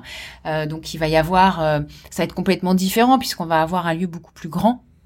Donc là, voilà, on va avoir un vrai espace permanent évolutif D'accord. Jean-Jacques vous racontera un petit peu euh, voilà l'histoire et il va y avoir un, un espace temporaire alors qu'avant il y avait juste l'espace temporaire. Donc là on va voir, vraiment raconter toute l'histoire de l'art ludique et surtout on va avoir un espace un grand espace atelier rencontre euh, où on va pouvoir euh, vraiment euh, échanger avec euh, les élèves, les étudiants, avec les professionnels. On va vraiment pouvoir, voilà, ça va être, on va pouvoir travailler sur toute cette démocratisation qu'on voulait, ces gratuités pour proposer aux élèves un apprentissage sur ces thématiques qui sont extrêmement importantes pour nous. On va être vraiment dans l'éducation. Donc ça, c'est très important pour nous. Et là, on a la possibilité de le mettre en place. Ce qui est important, c'est que pour ce faire, on a créé une association à but non lucratif. Ça, c'est aussi un paramètre important. L'idée, mm. c'est pas qu'on gagne de l'argent en se versant des dividendes. Et c'est aussi euh, le but de, de, de, de, devenir quelque chose qui soit institutionnel. C'est que ce soit pas parce que c'est vrai que c'est souvent considéré comme voilà un business. Or, ça ne l'est pas, c'est un but non lucratif, ce qui permet aux institutions de nous soutenir potentiellement, ce qui permet aussi à des artistes de, de, de, de s'impliquer et aussi à tous les studios d'une certaine façon. ce qu'on a envie, c'est qu'ils puissent finalement préempter ce lieu, que ce soit chez eux euh, et que ce soit pas le business de quelqu'un, que voilà, qu'ils puissent exposer, que ce soit à but non lucratif, mais que ce soit à but artistique, culturel, éducatif et pourvoyeur d'emploi. C'est pour ça qu'on a créé cette association. Et pour le coup, je pense que c'est une bonne stratégie parce que on, on, espère bien que ça nous survive, même si on espère durer quand même. Mais euh, je vous le souhaite. Mais c'est ce que nous disait Stanley quand on avait rencontré. On avait fait un interview et euh, puisque à l'époque il n'y avait pas d'expo de, ces super héros et il disait c'est génial. Euh, j'espère que vous allez pouvoir le faire. Dépêchez-vous que je sois encore vivant. Et on avait on a eu la chance de pouvoir lui montrer l'expo. Il était encore vivant quand on l'a fait. Mais donc voilà, nous on espère durer aussi. Mais pour le coup, en créant une association à but non lucratif pérenne dans lequel les studios vont pouvoir un rôle, avoir un rôle consultatif, le CNC, enfin toutes ces institutions, la SNCF, etc. Je pense que ça va être une dynamique créative et qui va être à l'image des industries artistiques et culturelles. De l'aide du ministère de la Culture? Pas encore. Voilà, c'est un appel. Non, oui, oui, oui, non, non, mais euh, voilà, il faut, il faut qu'on, il faut quoi. Après, là, en ce moment, les, les, temps sont difficiles. On a, on a un peu d'aide du CNC, pour, ce, qui est, ce, qui est, donc quand même le ministère de la Culture d'une certaine façon. Après, voilà, il faut qu'on remonte le courant, mais disons que voilà, c'est. Euh, puis alors en plus, maintenant, il y a des élections, ça va être compliqué. c'est peut-être le moment. mais, mais voilà, mais voilà, mais c'est vrai qu'on est. Euh, Diane est quand même dans ce comité scientifique de l'éducation de, de l'Institut supérieur national euh, de l'éducation culturelle et artistique. Or, il est chapeauté par trois ministères, la mm. culture, l'éducation et l'enseignement supérieur. Donc, on, voit qu'on se rapproche et mm-hmm. que on a l'oreille, quoi. Donc, je pense que après, ils ont effectivement été extrêmement sollicités à droite à gauche, mais on ne désespère pas de, de pouvoir y arriver. En tout cas, on est une association à but non lucratif, donc on est à même d'être soutenu par des gens comme ça. D'accord. Et du coup, alors ça va être quoi cette exposition, euh, ces expositions permanentes euh, Diane nous a teasé. Oui, non, non. C'est vrai que voilà, on a un lieu beaucoup plus grand, beaucoup plus central. Euh, on est au cœur de Paris. Pour le coup, ça c'est vraiment intéressant, même pour les étrangers. Quand on leur voit un plan, ils voient l'opéra à côté, les Champs-Élysées pas loin. Enfin, Galerie Lafayette. Ça, c'est on est à côté. après, voilà, ce qu'on a toujours voulu faire dans notre musée précédent et ce qu'on nous a jamais permis de faire, c'est de disponible, même s'il y avait des lieux disponibles, mais ça les passionnait pas. Ils étaient plus versés dans la mode. et euh, c'était vide quand même. c'était vide, mais bon. oui, en plus. oui, mais c'était de l'art. Mais bon, voilà. Vous n'avez pas compris. mais c'est d'avoir effectivement quelque chose de permanent, évolutif. C'est-à-dire qu'on aura de grandes expos temporaires telles qu'on a fait jusqu'à présent sur euh, les grands studios, les grands artistes, les grands thèmes, euh, donc voilà, qui se renouvelleront tous les 8 8 10 mois peut-être hein, quelque chose qu'on va travailler pendant 2 3 ans en création. Et puis on aura cette galerie permanente évolutive. Le, le musée est très grand donc cette salle elle fait plus de 100 mètres de long. Elle est, elle est mm. très spectaculaire. Et en fait ça va raconter l'histoire de l'art comme on l'a un peu évoqué tout à l'heure. À partir grosso modo du 19e on aura un film d'introduction qui va montrer bah, justement les hommes des cavernes les hiéroglyphes euh, euh, voilà connecter un large public parce que c'est vrai que c'est génial. Voilà quand on voit le tomatrope Azema qui tourne on rend compte que l'art ludique, il existe depuis 15 000 ans, quoi. Donc, et, et, et, on ne peut pas donc le nier ou l'appeler pop culture ou je sais pas quoi, parce que là, pour le coup, c'est, c'est, c'est, ce serait un contresens. Après, on aura les expositions qui vont débuter du 19e, on parlait des gravures, donc ça va être doré, qu'on retrouve évidemment dans le jeu vidéo, qu'on retrouve partout, doré, daumier, euh, Windsor McKay euh, aux États-Unis, qui est à la fois sur Little Nemo et bien sûr Gertil Dinosaur, euh, Abby Frost euh, qui avait travaillé avec Lewis Carroll et, et, qui est un des pères fondateurs des comics américains, euh, euh, Okusai Hiroshige. Donc on aura une, une petite salle d'introduction thématisé. Donc ça va être une petite ruelle manga, ça va être quelque chose d'univers. Et puis on va après montrer à quel point ces gens-là, ces caricaturistes, ont influencé les premières bandes dessinées, euh, puisque ce, ce, ce, fil de l'histoire de l'art euh, euh, est, est, évident finalement et, et, peu discutable. Puis après avec la technologie, on va voir que la technologie permet aux artistes de donner vie euh, à leur création. Donc là, on arrive sur Tezuka, Grimaud, Disney, et c'est intéressant parce que pour le coup, on a trois grands euh, Paul, les, les Français ou euh, franco-belges, euh, les, les, Japonais et les Américains. Et mhm. ce qui est intéressant, c'est qu'on les a au 19e, qu'on les a dans l'animation, euh, Tezuka, Grimaud, Disney, mhm. mais Pixar, Miyazaki, Jérémy Clapin.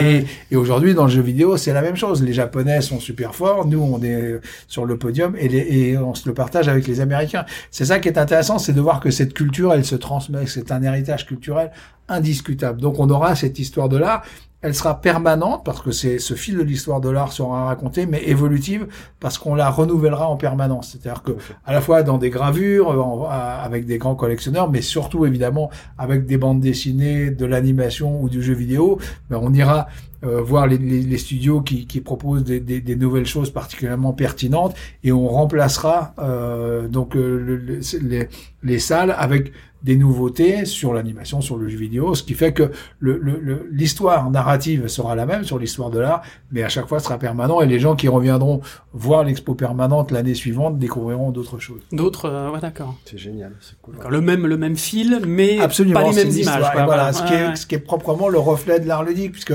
c'est un art vivant, c'est un art dans lequel justement on aura les interviews des, des, des, créateurs, leurs inspirations, comment ils ont bossé quand ils étaient jeunes. Enfin, c'est ça qui est intéressant. C'est aussi d'être susciteur de vocation, de donner envie, de, de, de montrer aux, parents de jeunes femmes que la, la, parité a vraiment un sens. Enfin, il y a tellement de messages. On parlait de la différence, de la diversité. Enfin, c'est en ça que cet art, il est incroyable. Mm-hmm. Oui, puis on va aussi en profiter comme euh, ce qu'on faisait à la galerie, euh, puisqu'on a davantage d'espace, euh, de d'inviter énormément d'artistes à présenter, voilà, leur leur nouvelle BD, à venir faire des dédicaces, à venir faire des rencontres. Ils en ont envie.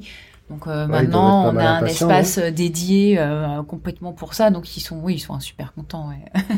on a hâte, on a vraiment hâte d'avoir un vrai lieu pour, un vrai lieu les arts ludiques. un lieu qui va, un lieu qui vit tous les jours, un lieu où il se passe toujours quelque chose, un lieu où on peut juste aller gratuitement hein, dans, dans la dans la librairie, dans la boutique, et puis bah se dire tiens il va y avoir une dédicace demain soir, je, je reviens. Voilà, c'est vraiment un lieu qui va qui va énormément vivre, énormément bouger, qui va être dynamique donc ça va être, euh, ça va être super.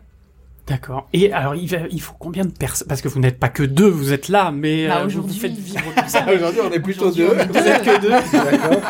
On a quelques, non, on a des collaborateurs qui travaillent sur les tournées, mais sur l'association, on est deux. L'idée, c'est de limiter les dépenses, mm. de, de, de, travailler et puis de, de, de, dépenser qu'avec parcimonie, ce qui est mm. le rôle d'une association. Mm. Euh, après, c'est vrai que on a de, de, de grandes connexions avec un peu tout le monde, avec tous les experts dans chaque secteur. Ce qui est intéressant et ce qui est assez amusant, c'est que Diane et moi, on a cette transversalité sur cette histoire de là qui est peu commune finalement. encore une fois, on a été le premier musée au monde, mais d'une certaine façon, sur ce propos, on est aussi précurseur quoi. Il y a des mhm. experts de comics, il y a des experts de manga, mais faut pas leur demander d'aller parler de enfin sans mépris hein, mais c'est vrai mhm. que ce, ce, ce, ce, cette transversalité, elle existe peu. Mhm. Donc on s'est entouré de de, de, de, de, de gens qui sont voilà des amis, des passionnés. On parlait de Christophe Serrand qui va nous donner des il est très très fort sur l'art de l'animation. Euh, et c'est des gens avec qui bah, voilà, on, a on a qu'une hâte, c'est de pouvoir travailler. Donc on va avoir une multitude d'experts qui vont nous aider à avancer sachant qu'on connaît bien notre propos, qu'on en a une grande habitude, mais c'est surtout avec des grands connaisseurs et des grands passionnés et des grands artistes qu'on va pouvoir faire ça, puisque c'est vrai que toutes nos expos, c'est ça qui est aussi une des grandes forces de nos expos, c'est que la sélection d'œuvres, elle se fait avec les artistes, quoi. Donc c'est eux qui nous disent ça c'est intéressant quand j'ai fait ça, c'était comme ça quand j'ai fait ça, et c'est ce qui est génial. quand on était chez Hardman, c'était Peter Lord qui regardait avec nous, et quand on lui expliquait voilà, on voudrait faire ça, on voudrait faire ça. Enfin, et c'était génial parce qu'on en discutait. Et quand je lui ai dit, tiens, ce qui serait bien, c'est qu'on mette des caméras sur un, un, des décors et dire, ouais, mais on peut mettre une vraie caméra. Et puis euh, à ce moment-là, à ce moment-là, on peut même mettre un écran. Enfin, on travaillait ensemble sur la, et, ça, et ça rendait, euh, c'était, c'était génial.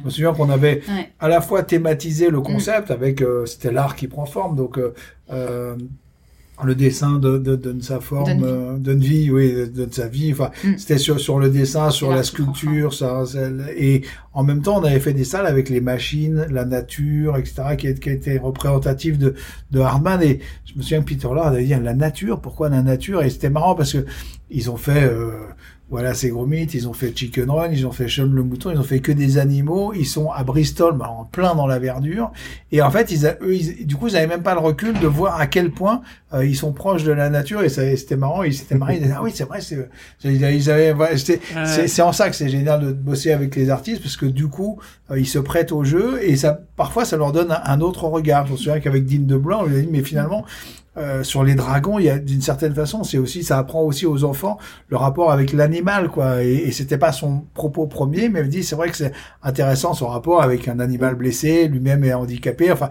il y a, tellement de, propos qui sont passionnants que Ça me rappelle Peter Lord qui avait passé tout le dimanche de l'ouverture du musée. Pardon, c'est une anecdote sympa. c'est euh, en fait, il était tellement content que pendant, euh, il était resté deux trois jours à Paris et puis en fait, il avait décidé de passer toute sa journée du dimanche euh, dans le musée. Et alors c'était super parce qu'il faisait tout le tour du musée et il parlait aux gens. les gens, les gens au bout d'une ou deux minutes lui disaient mais vous êtes, euh, ah je suis Peter Lord. ils, faisaient des photos en disant mais c'est incroyable, mon guide pour l'export c'est Peter Lord. Et, euh, et c'était voilà, mais mais c'est vraiment, enfin voilà, c'est une anecdote qui, qui qui transmet en fait le leur passion. C'est ça qui est intéressant. Ce sont vraiment des, des, gens qui ont toujours envie d'échanger et qui sont restés euh, euh, voilà proches mhm. de ceux qui, qui respectent et qui aiment leur, leur univers et, euh, et, ils le font et en échange en fait c'est pas qu'ils donnent du temps c'est qu'ils n'ont qu'une envie c'est d'échanger de transmettre partager de la rencontrer passion, de partager et ils sont vraiment comme ça parce que Ouais, ouais. personne leur a demandé et c'est on n'était pas au courant d'ailleurs nous on est arrivé je me Ouais. souviens en disant Peter est là on arrive Euh, et, et, et voilà c'est c'est ça qui est aussi euh, toujours enrichissant et c'est ça qui fait tenir aussi euh, Ouais. euh, malgré les voilà c'est c'est toujours difficile euh, d'aboutir en tout cas à ce petit- pour créer en tout cas ce, notre Ah, projet c'est vrai mais ce qui fait tenir c'est ça. C'est voilà. C'est quand vous entendez des enfants qui euh, euh, voilà qui vous parlent du, du- des, des dessins du, des layouts des layouts de, de Miyazaki et qui euh, voilà euh, ont envie de travailler euh, grâce à telle et telle exposition dans cet univers là c'est euh, Peter Lord qui euh, va vous envoyer un message et vous dire que il a toute sa vie gardé son ticket d'entrée du musée art ludique sur son bureau et que Ah pour là lui ça a été magique. Et en fait c'est ça qui euh, tous les jours en fait Ouais. vous dit euh, bon bah on continue on continue parce que c'est ça qui, qui qui vous fait avancer C'est impressionnant. C'est waouh. Non, mais c'est vrai que Super Peter Lord cool. et Dave Sproxton, les deux fondateurs de Harman, ils ont commencé, ils avaient 14 ans, quoi. Et, et c'est, c'est ça qui est, qui, est, qui est génial de raconter leur histoire. Donc, ils ont fait le clip de Sledgehammer, enfin, ils ont fait tout ce que vous connaissez, Creature de Comfort, qui est quand même aussi euh, Très, euh, très ce drôle, film ouais. extraordinaire, à la fois drôle mais touchant, puisque Ouais. ce sont des animaux qui parlent dans un zoo et les vraies voix, c'est des, c'est, des humains. Donc, ce Mhm. parallèle entre les humains qui sont un peu malheureux, il y a un jaguar dans sa cage qui est à l'étroit, etc. Et en fait, c'est un étudiant brésilien qui était dans un petit hôtel à Londres et qui disait, bah, c'est voilà, je, connais personne, etc. Et, et, et c'est génial cette analogie. Ils ont, c'est des créateurs extraordinaires et je pense que montrer qu'ils ont commencé à 14 ans et là ils étaient ils arrivaient, il y avait 45 ans de leur travail, quoi. Donc c'était, Ouais. c'est pour eux, c'était, c'était quelque chose de magique. D'ailleurs, ils sont venus à l'été puisque le- l'expo durait, ils ont amené tout le studio. Ils sont venus à 400 Waouh. et on a fait une journée pour eux. Ah, ils étaient vache. tellement contents. Euh, c'est, voilà, c'est là pour le c'est coup. une des consécration, c'est- Ah Ouais, oui, enfin, en tout cas, c'est des moments magiques. C'est Mm. des moments. Euh, eux, ils étaient, euh, ils étaient euh, super contents Ils parce qu'il y avait plein de choses qu'ils avaient Mm. oubliées. On avait travaillé avec avec aussi tout leur staff, euh, tous leurs collaborateurs, avec Nick, Nick Park évidemment. Et donc c'était euh, non, c'était quelque chose Mm. de magique. C'est vrai que ça a été toujours comme ça parce que ce sont des gens qui vont vers le partage, vers la transmission et c'est ça qu'on a envie de faire dans le Mm. musée. Quand Diane parle des rencontres et Mm. tout, bah, ces, ces Mm. gens-là adorent ça. Quoi. Moebius, c'était évidemment Mm. comme ça. Euh, donc euh, non, je pense que ça va être un projet fantastique. Et, et alors, sans rentrer dans les considérations euh, financières ou quoi, les, les, les artistes euh, euh, prêtent les œuvres. Alors pour le coup, là, quand on est une association à but non lucratif, oui, bien Oui. sûr, voire, j'espère, parfois les donne. C'est euh, pas pour nous. Pour le coup, c'est Ouais, là, c'est pour une institution euh, qu'on veut pérenne. euh, et pour le coup, oui, il y a déjà des gens le qui côté dit- permanent, tout Euh, ça. voilà, Ouais, tout à fait. Donc, euh, il y a pas mal d'artistes nous ont dit, euh, là, euh, voilà, encore une fois, nous, on va être en charge de construire ce lieu. Après, il nous appartient pas, quoi. Mhm. Euh, même si on le pilote pendant Mhm. quelques années. mais même les collectionneurs Oui, oui, tout à fait. prêtaient les œuvres Les collectionneurs Ouais, prêtent. ouais, euh, ouais, euh, tout à fait, génial. Euh, Il y a cool. aussi, il y a, beau- il y a vraiment beaucoup beaucoup de gens qui ont, qui ont envie aussi, enfin, qui ont compris la démarche artistique, euh, l'importance. Euh, et c'est vrai, euh, voilà, de pouvoir présenter au grand public euh, toutes ces collections. Donc, euh, c'est vrai qu'on nous, on a toujours eu la chance de pouvoir avoir, en tout cas, euh, des œuvres prêtées gratuitement, euh, des artistes qui ont envie de, de nous fournir, voilà, tout, euh, toutes leurs archives. euh, c'est, c'est, voilà, ça, c'est vraiment euh, particulièrement dans le prochain musée, encore et encore plus avec l'association. Oui, oui, parce que c'est Ouais. c'est plus facile même euh, de, voilà c'est plus facile pour plein plein plein de gens de, de même nous donner à un moment donné euh, certaines collections D'accord. Ah oui, carrément. Sauf que ce sera bah bien oui parce que soit- euh, il y a des euh, parce que oui pour pour euh, vous pouvez euh, comme ceux qui ont donné déjà à d'autres types de, de musées ou euh, quand vous êtes une association à but non lucratif ça permet aussi euh, voilà de, Oui, non, parce qu'il y a des expos qui sont monétisés et Mm. donc il y a des ayants droit, il y a des choses comme ça, qui, ce qui existe.